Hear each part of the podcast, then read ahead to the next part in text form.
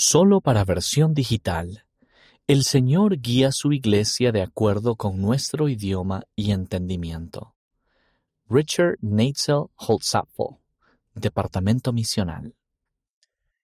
A lo largo de la historia, el Señor ha revelado cambios en las normas relativas a las ordenanzas y la adoración relacionada con el Evangelio. El autor vive en Utah, Estados Unidos. En el libro de Mormón, Nefi concluye su registro con una perspectiva importante sobre cómo el Señor enseña e instruye a su pueblo. Porque el Señor Dios ilumina el entendimiento, pues Él habla a los hombres de acuerdo con el idioma de ellos, para que entiendan. De acuerdo con el idioma de ellos. La mayoría de nosotros reconoce que Dios habla a todos sus hijos en su propio idioma.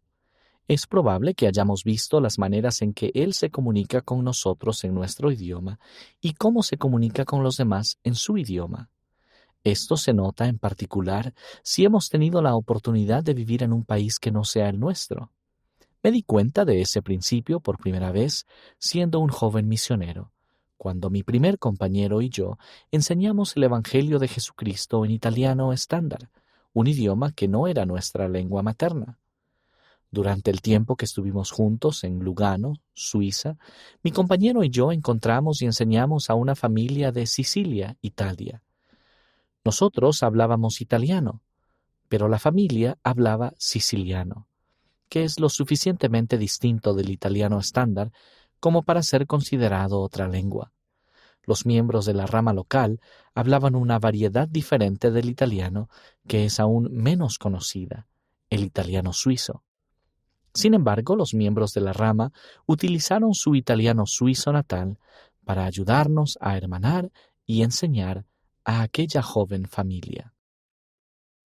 A pesar de las diferencias entre el italiano estándar, el italiano suizo y el siciliano, el Señor nos habló a cada uno de nosotros por medio del Espíritu Santo, de acuerdo con nuestro idioma y entendimiento. Con el tiempo, los integrantes de aquella joven familia entraron en las aguas del bautismo y fueron confirmados miembros de la Iglesia de la misma manera en que lo hizo en mi experiencia en el sur de Suiza, el Señor nos habla a cada uno en nuestro idioma. Cuando el Señor habla a un alumno de escuela primaria de ocho años en Lima, Perú, habla en el idioma que el niño entiende. Lo mismo sucede cuando se dirige a un profesor universitario en Tokio, Japón. Le habla en el idioma que el profesor entiende. Lo que quizás no nos resulte tan familiar es que el Señor también habla en el contexto cultural de la vida y la época de una persona o de un pueblo. El Señor se comunica de acuerdo con su entendimiento. Para que entiendan. He descubierto que en diferentes épocas y lugares a lo largo de los tiempos, el Señor siempre ha hablado a sus hijos de acuerdo con el idioma y entendimiento de ellos cuando comparte su mensaje y sus ordenanzas y verdades en el idioma y la cultura de las personas.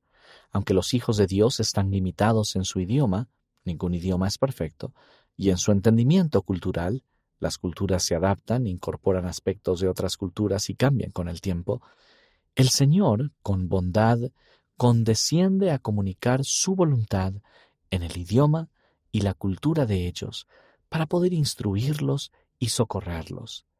En Doctrina y Convenios, sección 1, versículo 24, el Señor dice, He aquí soy Dios, y lo he declarado. Estos mandamientos son míos, y se dieron a mis siervos en su debilidad, según su manera de hablar, para que alcanzasen entendimiento.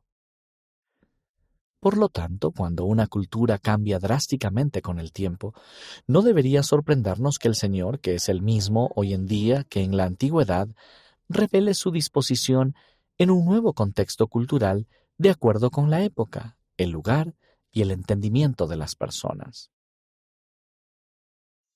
Ósculo, beso y salutación santos. Por ejemplo, cuando el apóstol Pablo escribió a los santos de Roma, Corinto y Tesalónica, los invitó a saludarse los unos a los otros con ósculo, beso santo. Esa instrucción tenía mucho sentido en la antigua cultura mediterránea, donde los hombres se saludaban unos a otros con un beso.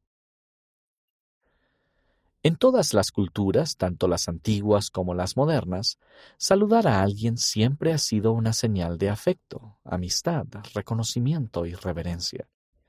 Sin embargo, la forma exacta de realizar esos saludos a menudo depende de lo que resulte apropiado o previsible para la ocasión concreta y para la cultura. En algunas épocas y lugares esto podría consistir en hacer una reverencia, dar un apretón de manos, un abrazo, o un beso en los labios o en la mejilla, o frotarse la nariz con la otra persona. El mandato de Pablo de que los santos se saludasen unos a otros con ósculo santo se habría considerado una señal de hermandad cómoda y familiar en su antiguo contexto mediterráneo. Pero en el contexto cultural occidental de los Estados Unidos en la década de 1800, el Señor inspiró a José Smith a adaptar este mandato del Nuevo Testamento a saludaos con salutación santa tal vez como una manera de aplicar este concepto a su pueblo que vivía en una época y en un lugar distintos, donde los besos no se consideraban una forma cómoda de saludo en una comunidad eclesiástica. A medida que la situación de los hijos de Dios va cambiando con el tiempo, este contexto podría ser una forma en que el Señor habla a su pueblo para que alcancen entendimiento. Cambios en el contexto cultural. Esto también podría explicar en parte por qué podríamos considerar que ciertos relatos de las escrituras son difíciles de entender, aun cuando las escrituras se hayan traducido a nuestro propio idioma. Nuestro contexto cultural suele ser tan radicalmente diferente de la época en que ocurrió el acontecimiento de las escrituras, que el resultado puede dificultar la comprensión del relato en la actualidad. Cuando el Señor establece sus convenios y ordenanzas con su pueblo, lo hace en el contexto de una cultura específica y en un momento y lugar específicos. Todo ajuste que se haga a las ordenanzas y los procedimientos no modifica el carácter sagrado de los convenios que se hacen. El Señor siempre preserva la naturaleza eterna de sus promesas que se hallan en los convenios que Él hace con sus hijos. Mark Allen Wright, profesor de la Universidad Brigham Young, observa, el idioma no se limita a las palabras que usamos, sino que también incluye signos, símbolos y gestos corporales que están impregnados de significado por las culturas que los generaron.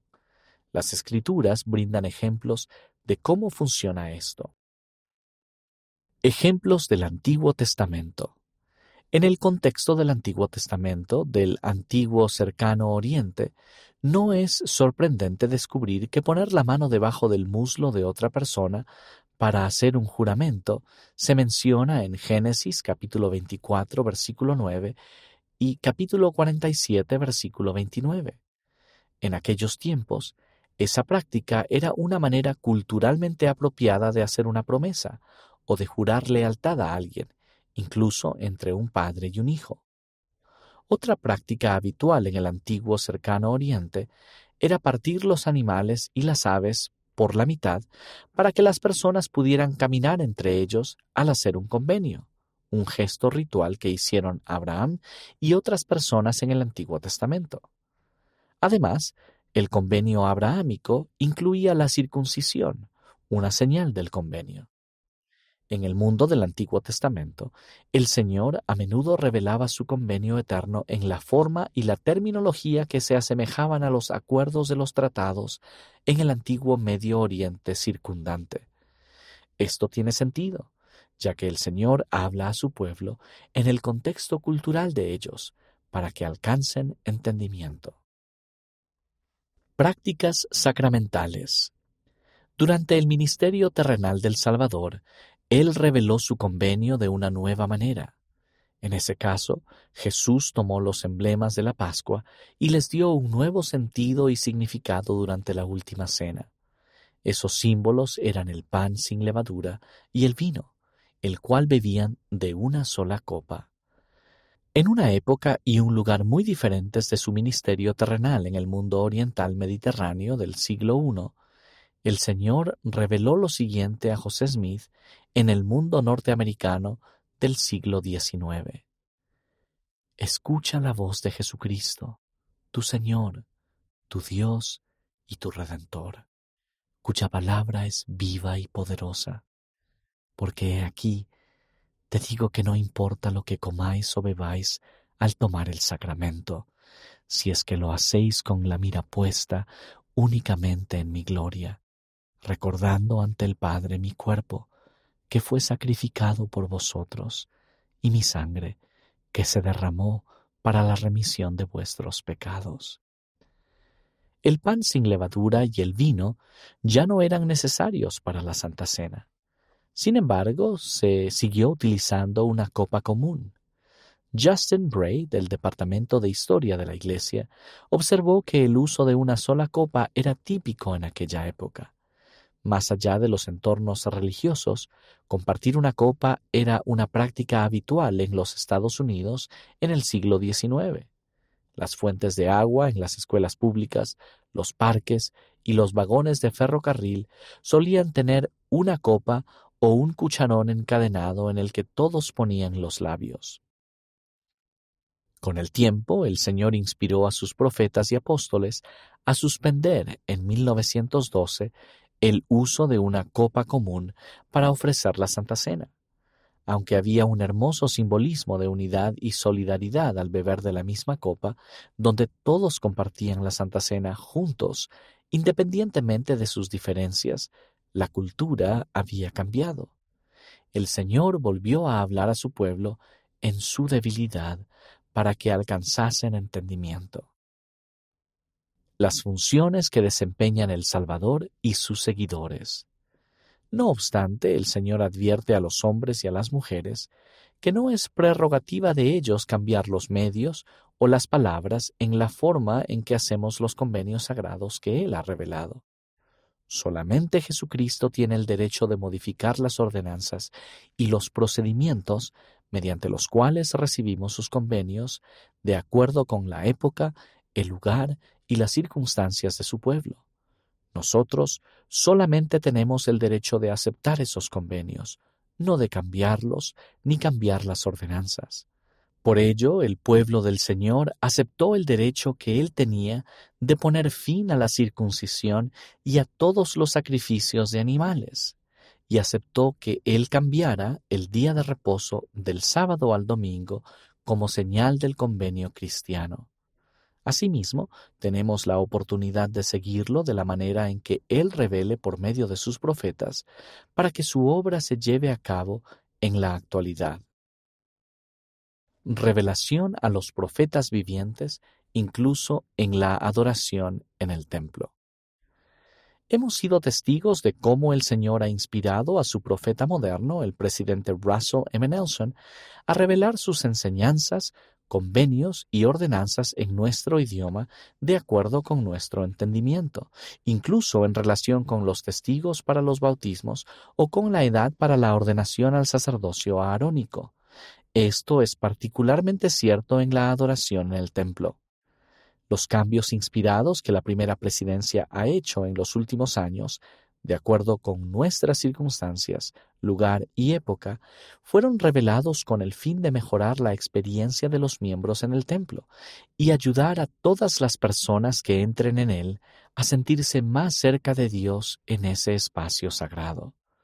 Al recibir humildemente la singular bendición de inspiración y revelación celestiales por medio de un profeta moderno, ruego que recordemos con un renovado sentimiento de aprecio el noveno artículo de fe que afirma, creemos todo lo que Dios ha revelado, todo lo que actualmente revela, y creemos que aún revelará muchos grandes e importantes asuntos pertenecientes al reino de Dios.